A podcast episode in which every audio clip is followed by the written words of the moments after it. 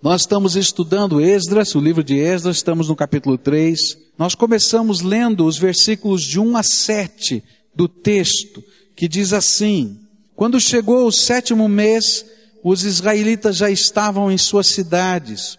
O povo se reuniu como um só homem em Jerusalém.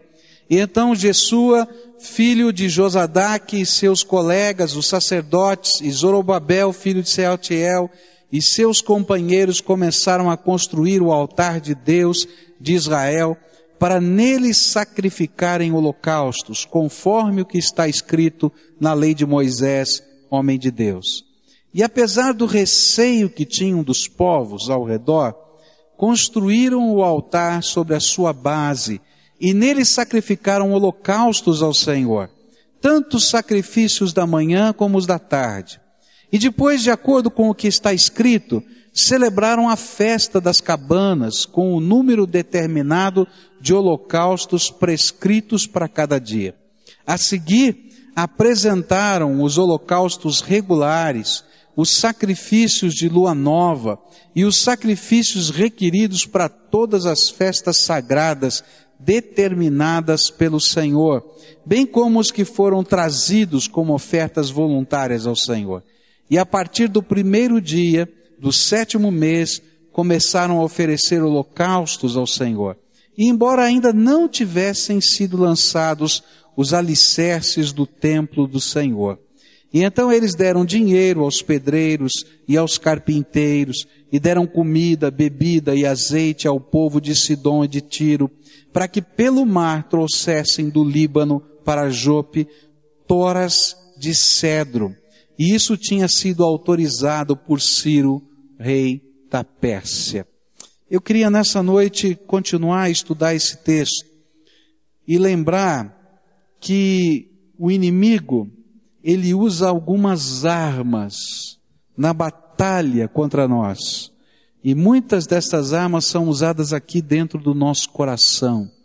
E eu quero falar sobre estas coisas que ficam aqui no nosso coração e que impedem que o projeto de Deus se cumpra na nossa vida.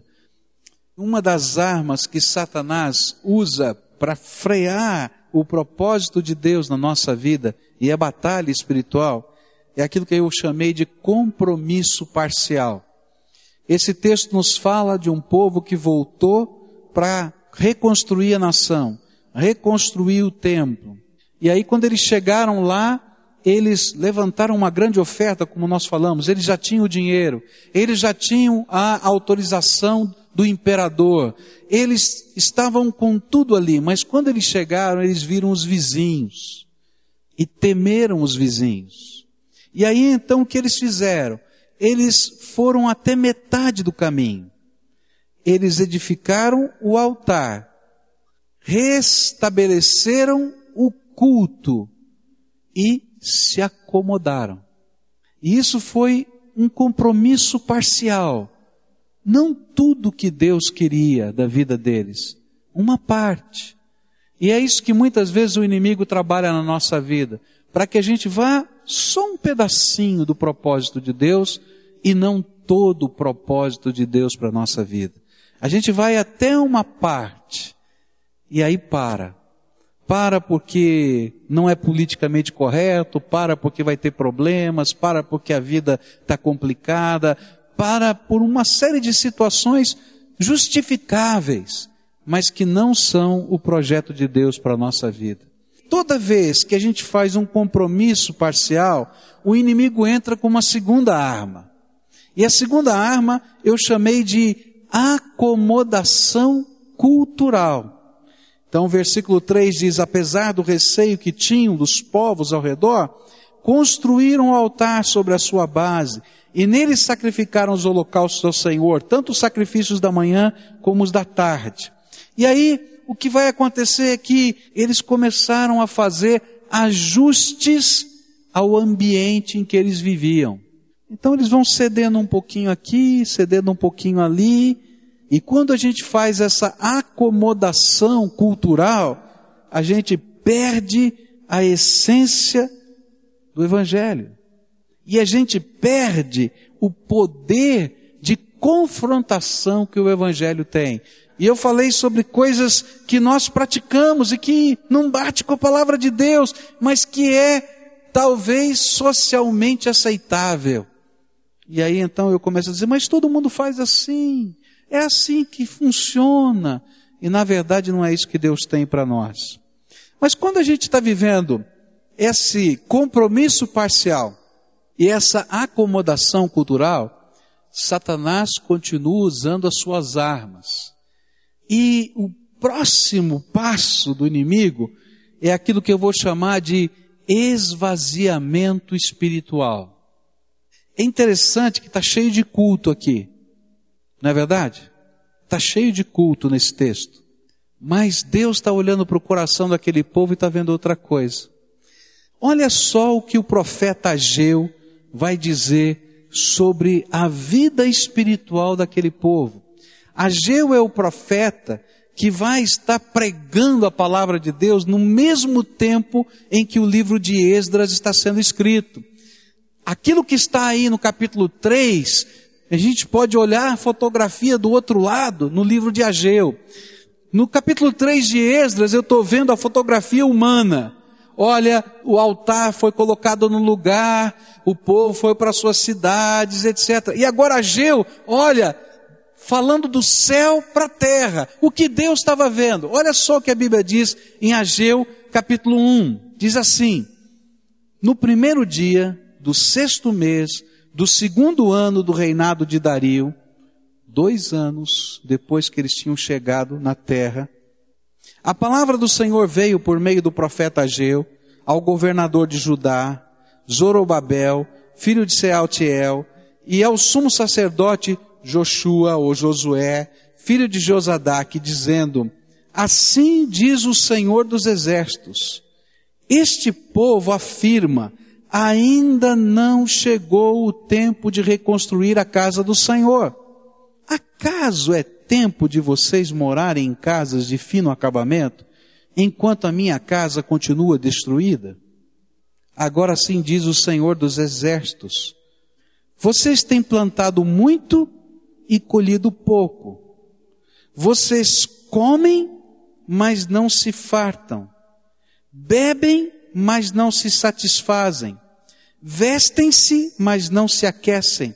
E aquele que recebe salário, recebe-o para colocá-lo numa bolsa furada. E assim diz o Senhor dos Exércitos: Vejam aonde os seus caminhos os levaram. Subam o monte para trazer madeira Construam o templo para que eu me alegre e nele seja glorificado, diz o Senhor. Vocês estavam esperando muito, mas eis que veio pouco.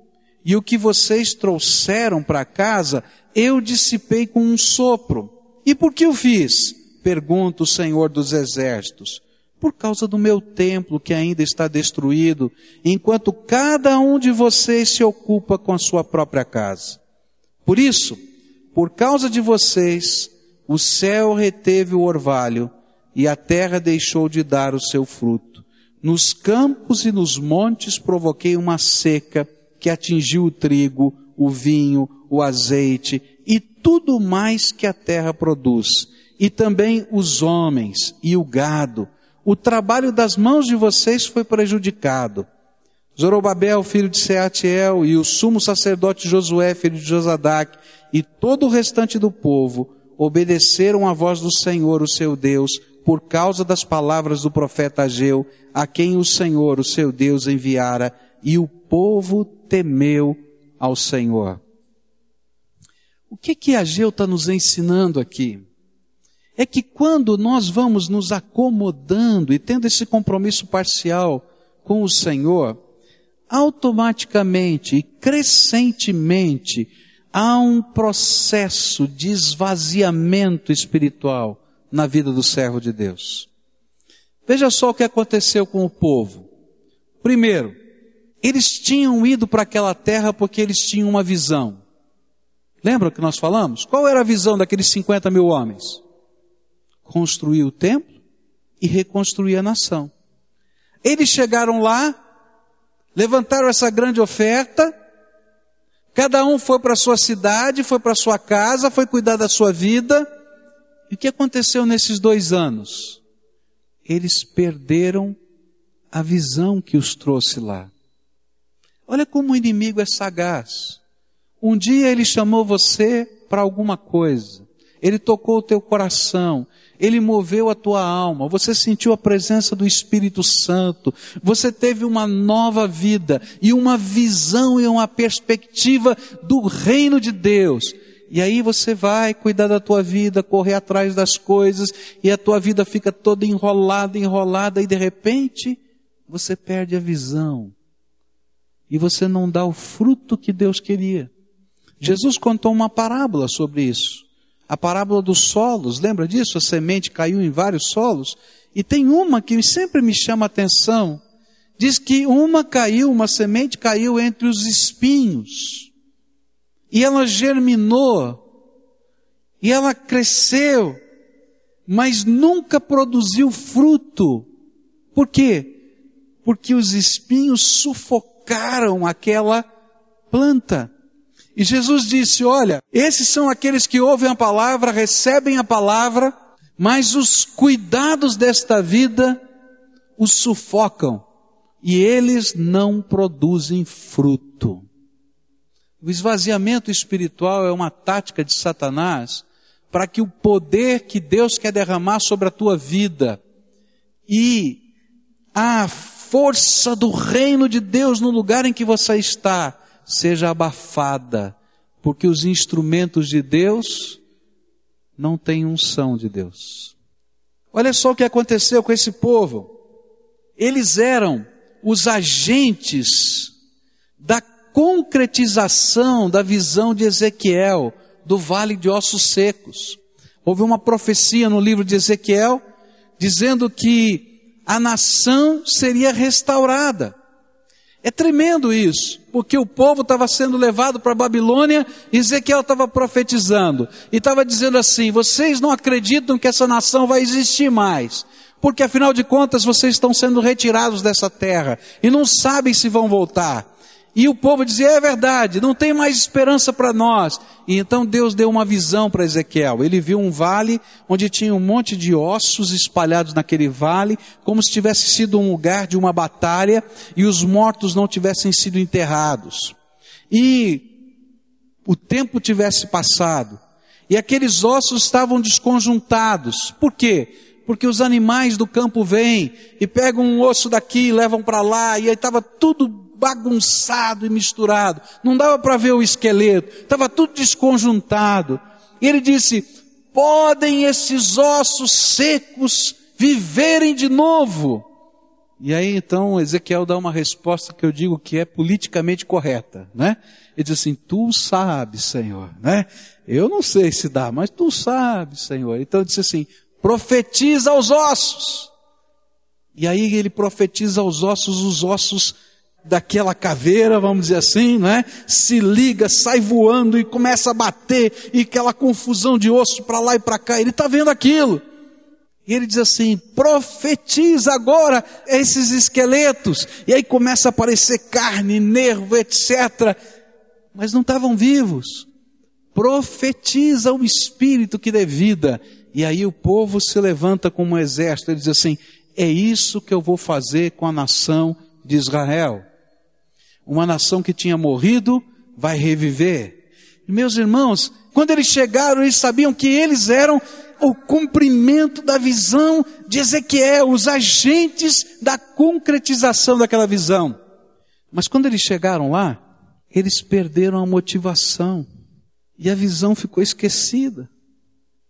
Quantos são os crentes que, em meio à acomodação cultural, perdem a motivação de servir a Jesus? Ah, querido, às vezes a gente vai em alguns lugares e o inimigo vai usar palavras, pessoas, e a gente vai ficar adorando ideias que são vazias. É interessante a gente perceber como às vezes o inimigo usa pequenas coisas para dissuadir-nos. Você chegou lá naquela faculdade, e aí teve que entrar em confronto com algumas filosofias, algumas teorias, e você, quem sabe, ficou com o coração apertado e abalado. Como é que fica a minha fé? Como é que fica isso e aquilo? Queridos, a minha fé vai além de qualquer prova da ciência. Eu me lembro quando estava na faculdade de psicologia e um professor começou a falar sobre fé e ciência. E eu achei tão interessante o que ele fez. Ele desenhou um gráfico na lousa como se fosse uma pizza. Ele chureou um pedacinho daquele gráfico, como se fosse uma fatia da pizza. E ele disse assim: essa fatia é a ciência. É tudo aquilo que cabe dentro do método científico, daquilo que você pode provar no laboratório, daquilo que você pode repetir conforme o método científico ensina. E ele disse assim: olha, se eu só acreditar que o mundo e aquilo que existe está só nessa fatia, acabou a ciência. Porque não vai existir mais nada além do que já foi descoberto. Aí ele pintou o resto daquela, daquela pizza, né?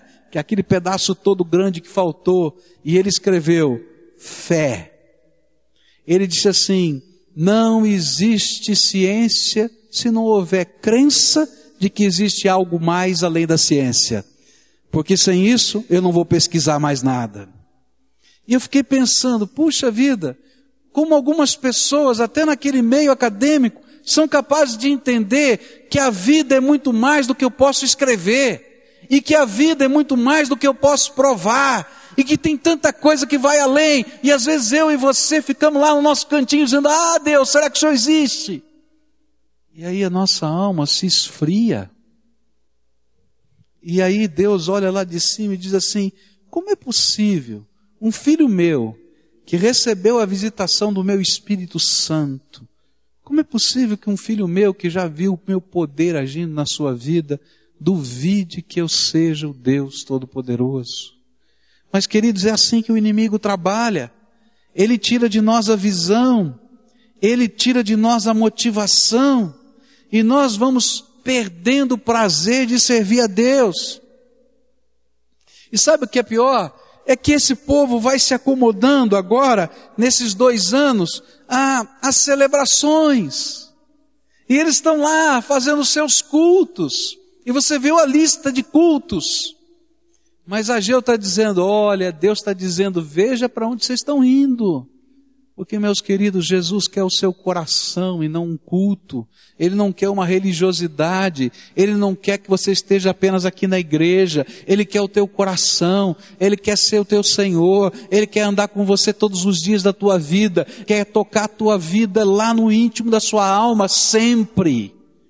E aí o Senhor vai dizer, querido, não estou preocupado com a suntuosidade das coisas. Eu estou preocupado na simplicidade do teu coração, se há lugar para mim na tua vida. E eles estavam acomodados. O culto estava acontecendo, o altar estava lá, tá bom. Mas na verdade, faltava no coração deles aquela visão de um futuro melhor de comunhão com o Pai, Deus vai fazer grandes coisas. Eu creio no poder de Deus. Deus vai responder a nossa oração. Ele vai fazer coisas tremendas. Não importam os nossos vizinhos. E meus queridos, quando nós perdemos a visão do que Deus quer fazer na nossa vida, nós perdemos o poder de Deus. O poder de Deus não flui, porque nós começamos a praticar as coisas de Deus como alguma coisa automática e não como uma expressão da nossa fé. E nós perdemos a visão e a fome e a sede de crescer espiritualmente. E à medida que isso vai acontecendo, a gente vai perdendo o nosso sentido de missão. Eles eram os que construiriam o reino de Deus em Israel. Mas agora a missão deles era construir o seu próprio reino. E eles estavam focados nas suas casas, nas suas vidas, na prosperidade da sua terra. E eles não eram mais os missionários do Senhor naquele lugar, eles eram apenas parte de um povo em terra estranha. Só isso. Alguns anos atrás, as missões cristãs começaram a ter uma dificuldade muito grande. A dificuldade era a seguinte: há vários países no mundo em que você não pode entrar como missionário. E então eles idealizaram um plano, as missões cristãs idealizaram um plano. E disseram assim: olha, se nós conseguirmos mobilizar profissionais crentes para serem imigrantes naquela terra, desenvolverem a sua profissão e pregarem o evangelho como missionários, a gente vai conseguir atravessar o bloqueio que o inimigo tem colocado de proibição de entrada de missionários. E aí eles começaram um grande levantamento de pessoas, de crentes maduros, treinaram essa gente, capacitaram essa gente e começaram a enviar. E depois de uns cinco ou dez anos que esse movimento aconteceu, eles tiveram que parar para pensar. Sabe o que aconteceu? Muitos daqueles crentes que foram enviados como missionários, eles foram convocados nas suas igrejas pelo Espírito Santo de Deus para serem missionários com a sua profissão. Quando chegaram naquela terra, se acomodaram, desenvolveram a sua profissão, ganharam muito dinheiro, ficaram ricos, mas perderam a visão. E os líderes da missão disseram: onde nós erramos? Queridos, a mesma batalha acontece comigo e com você, não só com esses missionários. Eu e você, todos nós fomos chamados para servir a Deus com a nossa vida e sermos missionários dele nesse mundo. Mas sabe, quando nós nos acomodamos e temos um compromisso parcial com o Senhor, quando nós nos acomodamos culturalmente, começa um esvaziamento espiritual. E nesse esvaziamento espiritual a gente perde a visão, a gente perde a motivação e a gente perde a missão. E quando a gente perde a missão, queridos, pode ter certeza, nós vamos perder a unção de Deus. Há vários livros escritos sobre cristianismo e cristandade. E a gente quando começa a ler, a gente diz assim, mas não é a mesma coisa? Cristianismo e cristandade. E aí eles falam que cristianismo foi um movimento santo de Deus que nasceu no primeiro século com gente simples que conhecia o poder de Deus, a graça de Deus e pregava o evangelho porque a boca fala, o coração está cheio. Mas cristandade foi um período negro da história onde a fé cristã virou uma cultura. A cultura ocidental e as pessoas perderam a visão, perderam a motivação e perderam a unção. E muitos não conseguem lembrar da última vez que o poder de Deus fluiu através da sua vida. Eu vou fazer uma pergunta muito séria para você. Quando foi a última vez que o Espírito Santo de Deus pôde usar você encheu você com o poder do Espírito e você sentiu que Deus estava derramando graça através da tua vida. Sabe qual é a vontade de Deus?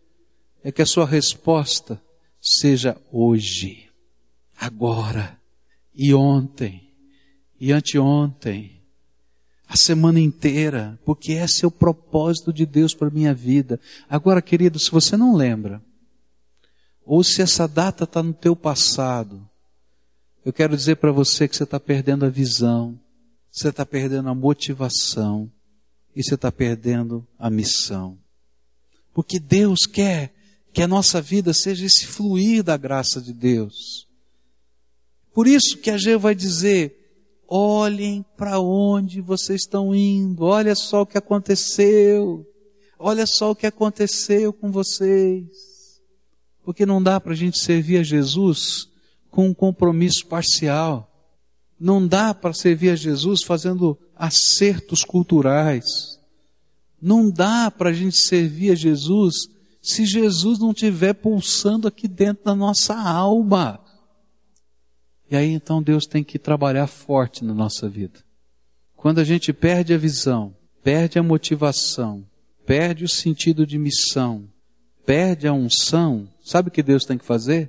Ele tem que começar a chacoalhar a nossa vida. E sabe o que Deus fez? Deus começou a cortar a provisão. Lê lá o texto de Ageu. Olha só o que a Bíblia diz. Ele vai dizer assim: Este povo afirma, ainda não chegou o tempo de construir o templo, construir a casa do Senhor. Por isso a palavra do Senhor veio novamente por meio do profeta Ageu. Verso 4. Acaso é tempo de vocês morarem em casas de fino acabamento, enquanto a minha casa continua destruída? E aí então, depois dessa pergunta, ele começa a dizer o que ele fez. Olha só, vocês comem, ou melhor, verso 6, vocês têm plantado muito e colhido pouco. Vocês comem, mas não se fartam. Bebem, mas não se satisfazem. Vestem-se, mas não se aquecem. E aquele que recebe salário, recebe-o para colocá-lo numa bolsa furada. O que, que Deus está falando? O que aconteceu com aquele povo é alguma coisa que acontece na minha vida e na tua vida a gente vai se esfriando. E aí as metas da nossa vida mudam. E aí qual é a nossa meta? Nossa meta é construir a casa, a nossa meta é comprar a chácara, a nossa meta é trocar de carro, a nossa meta é terminar a faculdade, fazer a pós-graduação, fazer o mestrado, fazer o doutorado, fazer o pós-doutorado. E alguns esperam para casar depois de tudo isso. E essa é a nossa vida. E lembra qual é o princípio que nós aprendemos nas Escrituras? O princípio é: buscai primeiro o reino de Deus e a sua justiça e. Olha o que Deus teve que fazer com esse povo. Um bando de gente desterrada, que no primeiro momento faz uma oferta sacrificial que levanta mais de 32 milhões de reais. Agora eles vão para a sua terra e se esquecem do projeto e começam a se esfriar. E a Bíblia diz lá em Ageu: opa, inverteram as prioridades. Então eu vou segurar a chuva. Eu vou deixar que essa plantação dê somente para eles comerem, mas não vão ganhar dinheiro. Por quê? Porque as prioridades estão invertidas. Gente, você pode ter toda a capacidade do mundo, você pode ter o melhor nome da face da terra. Se você não tiver no centro do projeto que Deus tem, Deus vai começar a puxar teu tapete. Você vai comprar e vai ter para sustentar sua casa porque Deus é bom, mas o teu projeto não vai dar certo, porque você está fora do propósito de Deus. Você perdeu a visão. Agora, a promessa de Deus é a seguinte: você está com a visão certa, você está com as prioridades no lugar certo, Deus vai abençoar a tua vida. Eu não estou falando de grana, não estou falando de dízimo, eu estou falando de alma, de princípio de vida. Quem é o primeiro na tua vida? Como é que você está colocando a tua vida em ordem? E é disso que a palavra de Deus está falando aqui. E ele está dizendo: olha, quando a gente se esvazia espiritualmente, a nossa batalha não é mais contra o diabo. Porque enquanto eu estiver lutando contra o diabo, o poder do Espírito Santo de Deus está na minha vida. Agora, querido, quando você estiver lutando contra Deus, você não tem ninguém a seu favor. E tem muito crente lutando contra Deus. Quantas famílias eu tenho acompanhado que tem altos e baixos? Altos e baixos. Estão lá em cima hoje, amanhã estão aqui embaixo. Em vários aspectos. E não entendem o que Deus está falando. Olha só o que diz o texto de Ageu, é um texto profundo. Ele vai dizer assim: Por isso, verso 10, por causa de vocês, o céu reteve o orvalho e a terra deixou de dar o seu fruto. E sabe o que é pior? É que quando Deus derrama a bênção, a bênção se espalha através da nossa vida, né? Me lembro de um sermão do pastor Nassif, ele diz assim, que quando Deus derrama a bênção, a bênção espirra para tudo quanto é lado, né? Mas sabe, queridos, quando Deus coloca a mão segurando, às vezes as coisas e as pessoas que estão ao seu redor e que dependem até de você, sofrem junto com você. Começa a colocar em ordem a tua vida. Começa a colocar em ordem a tua vida. O que Deus quer é que você seja aquele crente que tem uma visão do reino. E você está inserido nessa visão, você tem parte nesse negócio. Que está buscando a unção de Deus, porque você, como tem parte nesse negócio, sozinho não dá. Tem que ser no poder do Espírito. E enquanto a gente está vivendo isso, a gente está trabalhando, a gente está construindo a casa, a gente está construindo o templo, e Deus cumpre a sua promessa. Todas as outras coisas nos serão acrescentadas. Mas se nós invertermos a ordem das coisas, nós vamos perder a bênção de Deus sobre a nossa vida. E Deus vai começar a amarrar alguns negócios, alguns projetos. Sabe por quê? Porque você está tão deslumbrado com esse sistema de vida que se ele não der uma cutucada, você vai se perder do projeto de Deus para você. Como é que está a tua vida, querido? Como é que vai? projeto de Deus na tua vida. Coloque em ordem isso. E você vai ver como o Senhor é bom. E a misericórdia dele dura para sempre. Eu não quero dizer que a gente não vai trabalhar. Não, vai trabalhar sim. Vai suar o rosto. Mas Deus vai colocar a mão de bênção no lugar em que a gente coloca a mão. Porque é promessa do Senhor porque eu não inverti as minhas prioridades, porque esse é propósito do reino de Deus. Às vezes nós não entendemos porque parece que estamos sempre lutando contra a vida. É porque nós estamos lutando com Deus, contra a Sua palavra, contra a Sua vontade, invertendo as prioridades, construindo as nossas casas e o pior é que não percebemos que nós estamos construindo as nossas casas sobre a areia e não sobre a rocha. E aí perdemos a graça de Deus. Quarta arma que Satanás vai usar contra as nossas vidas é aquilo que eu vou chamar de síndrome de inferioridade. Olha só o que vai acontecer. O povo escuta essa palavra, Deus toca o coração e eles dizem: tá bom, tá certo, Senhor. Realmente nós paramos no tempo e no espaço, dois anos. O Senhor tinha um propósito maior e a gente não creu nesse propósito. Então nós vamos começar. Vamos trazer a madeira. 30 dias depois chegou o material de construção, eles começaram a construir o templo. É assim está lá na Bíblia. E olha só o que aconteceu no meio do povo. Satanás usou a próxima arma. Verso 8 diz assim: No segundo mês do segundo ano, depois de chegarem ao templo de Deus em Jerusalém, Zorobabel, filho de Sealtiel, Jeshua, filho de Josadac, e o restante dos seus irmãos, os sacerdotes, os levitas e todos os que tinham voltado do cativeiro para Jerusalém, começaram o trabalho, designando levitas de 20 anos para cima para supervisionarem a construção do templo do Senhor. Jeshua, seus filhos e seus irmãos, e Cadmiel e seus filhos, descendentes do Rodavias, e os filhos de Enadade, e seus filhos e seus irmãos, todos eles levitas, uniram-se para supervisionar os que trabalhavam no templo de Deus. Quando os construtores lançaram os alicerces do templo do Senhor, os sacerdotes com as suas vestes e as suas trombetas, e os levitas, filhos de Asaf, com símbolos, tomaram os seus lugares para louvar o Senhor, conforme prescrito por Davi, rei de Israel.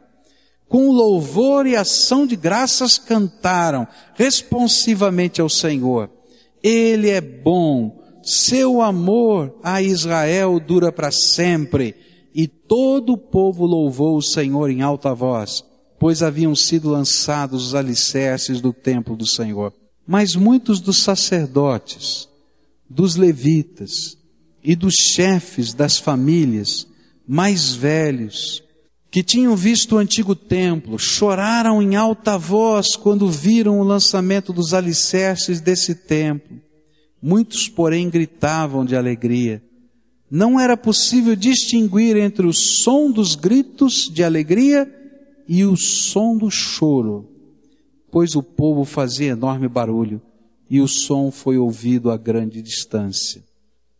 Olha como Satanás é sagaz. O povo ouviu a mensagem, tomou a decisão e começaram. E no dia em que eles começaram a lançar os alicerces, foi feita uma festa de louvor a Deus.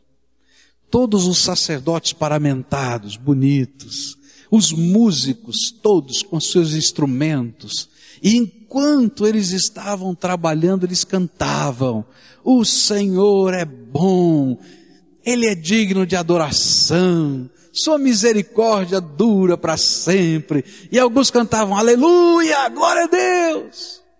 Aí tinha uns velhinhos, porque para ter visto o templo, não é? Depois de 70 anos de cativeiro, já devia estar tá meio sacudido ali, né? Então tem lá os velhinhos chegando. E aí quando começou aquela festa, eles começaram a chorar. Ah, aquele templo do passado era tão lindo. Nós nunca vamos construir um templo tão bonito como Salomão construiu. Ah, a glória daquele templo era maravilhosa. Não adianta nada a gente ficar colocando alicerce aqui, porque a gente nunca vai conseguir. E aí o que aconteceu? Quando a gente vê alguém chorando, o que que dá vontade de fazer? Chorar, não é? E aí então um chegava, não, vovô, não chora não, vovô, ai que coisa triste, não, vovô, ah, vovô, não chora não. Aí começava o outro, tio, não chora, e começou aquela choradeira toda. E o, o autor sagrado diz assim, olha, tinha tanto barulho entre gente chorando e gente adorando a Deus que não dava para discernir quem estava fazendo o quê. Sabe o que Satanás faz? Quando ele não consegue tirar de você a visão, quando ele não consegue tirar de você a motivação, quando ele não consegue te levar para essa estagnação, ele vai tentar colocar em você um sentimento de inferioridade tão grande, tão grande, que te imobilize diante da ação de Deus.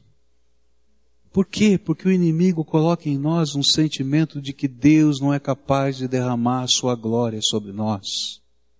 E olha só o que o profeta vai responder em Ageu, capítulo 1, versículos 13 em diante.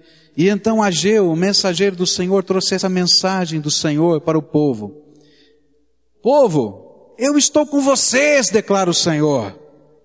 E assim o Senhor encorajou o governador de Judá, Zorobabel, filho de Saratiel, o sumo sacerdote Josué, filho de Josadaque, e todo o restante do povo. E eles começaram a trabalhar no templo do Senhor dos Exércitos, seu Deus, no vigésimo quarto dia do sexto mês do segundo ano. Que Deus tremendo! Olha só que mais ele vai falar. Ageu capítulo 2, no vigésimo primeiro dia do sétimo mês, veio a palavra do Senhor por meio do profeta Ageu. Pergunte o seguinte ao governador de Judá, Zorobabel, filho de Seatiel, ao sumo sacerdote Josué, filho de Josadaque, e ao restante do povo. Quem de vocês viu este templo em seu primeiro esplendor? Comparado a ele, não é como nada o que vocês veem agora? Coragem, Zorobabel declara o Senhor. Coragem, sumo sacerdote Josué, filho de Josadac. Coragem ao trabalho. Ó povo da terra, declara o Senhor, porque eu estou com vocês, declara o Senhor dos exércitos. Esta é a aliança que fiz com vocês quando vocês saíram do Egito. Meu espírito está entre vocês. Não tenham medo. E assim diz o Senhor dos Exércitos: Dentro de pouco tempo farei tremer o céu, a terra, o mar e o continente, e farei tremer todas as nações, as quais trarão para cá os seus tesouros. E encherei este templo de glória, diz o Senhor dos Exércitos. Tanto a prata quanto o ouro me pertencem, declara o Senhor dos Exércitos. A glória deste novo templo será maior do que a do antigo, diz o Senhor dos Exércitos. E neste lugar estabelecerei a paz, declara o Senhor dos Exércitos.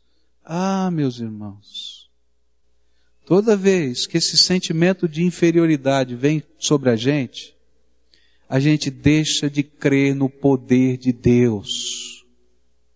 Eu não posso. Você não pode. Eu não consigo. Você não consegue. Mas nós estamos lutando em nome do Senhor dos Exércitos e Ele pode. É isso que Ele está dizendo. Do que vocês estão preocupados? Eu estou com vocês, é isso que basta. O meu espírito está em vocês, é isso que basta. E aí eu fico pensando como nós somos esquisitos, né? Como nós somos estranhos, diferentes. Sabe por quê? Gente, olha só o que Deus fez. Um povo que não tinha terra, não tinha língua, não tinha nada, por causa de uma profecia dada mais de 70 anos atrás, que dizia que ele ia levantar um homem chamado Ciro, para dar liberdade ao povo para voltar para a terra. Aquele homem chamado Ciro conquista a Babilônia e alguém vai lá e mostra o texto sagrado para ele. Ciro, teu nome está aqui. Antes de você nascer, Deus já tinha te escolhido para isso. Você tem uma missão. Manda a gente de volta para construir o templo. E ele fica tão impactado com a palavra de Deus que um descrente manda o povo de volta e crê no poder de Deus. E os crentes ficam chorando nos cantos, porque não são capazes de confiar no Senhor. Eu creio no Deus dos impossíveis.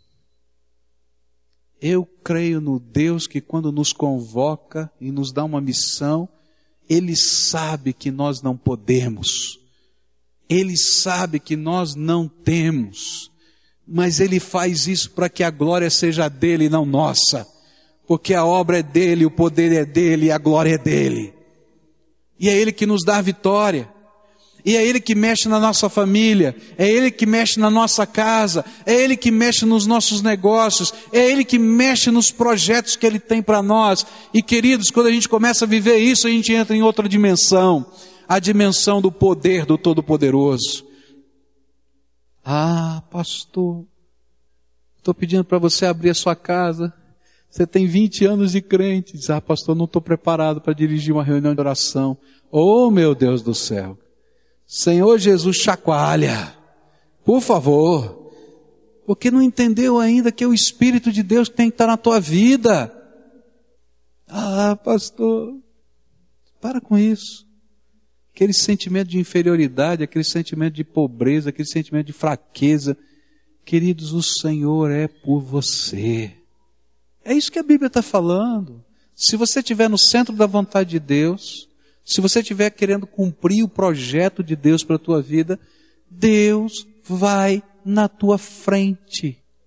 E quem pode com Ele? Me diz, quem é que pode contra Ele?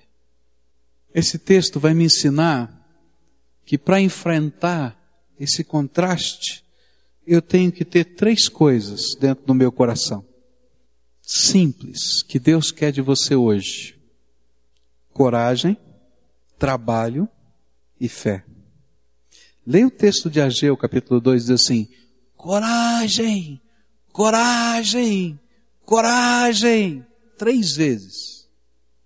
E tem um jeitão do povo hebreu escrever que é muito interessante. Tudo que é muito importante ou está no superlativo, porque não existe a forma superlativa na língua hebraica, eles repetem três vezes.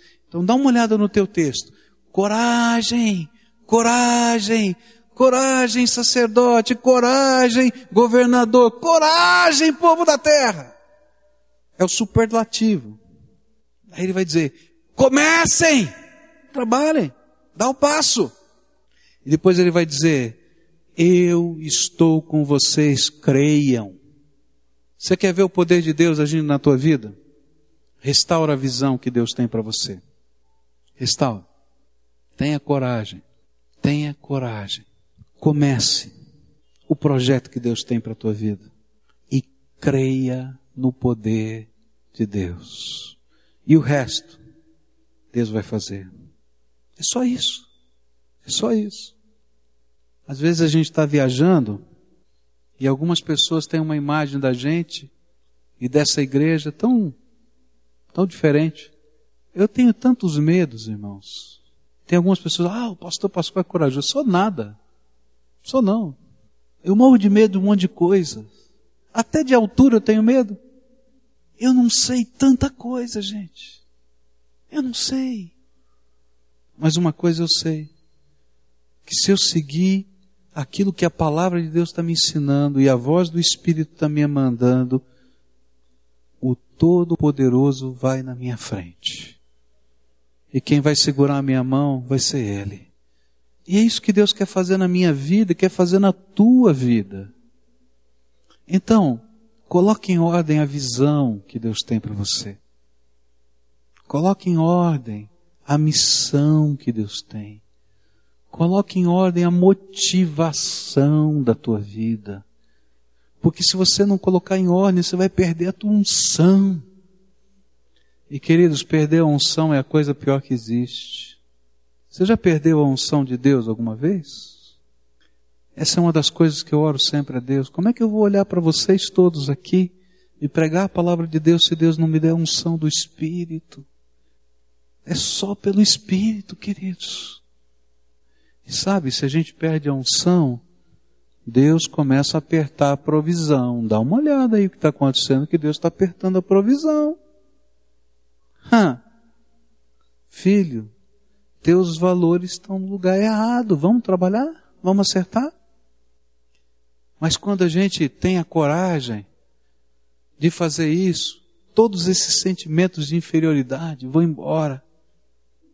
Eu não sei o que Deus está fazendo, como Ele vai fazer. Eu sei que eu quero estar no centro da vontade dEle. E você? Agora, sabe o que Deus vai fazer com você? Ele vai reordenar os teus valores. Talvez você esteja buscando a coisa errada, querido. Você está correndo atrás do que na tua vida? Se eu colocar uma pergunta para você, qual é o teu maior projeto? Qual é?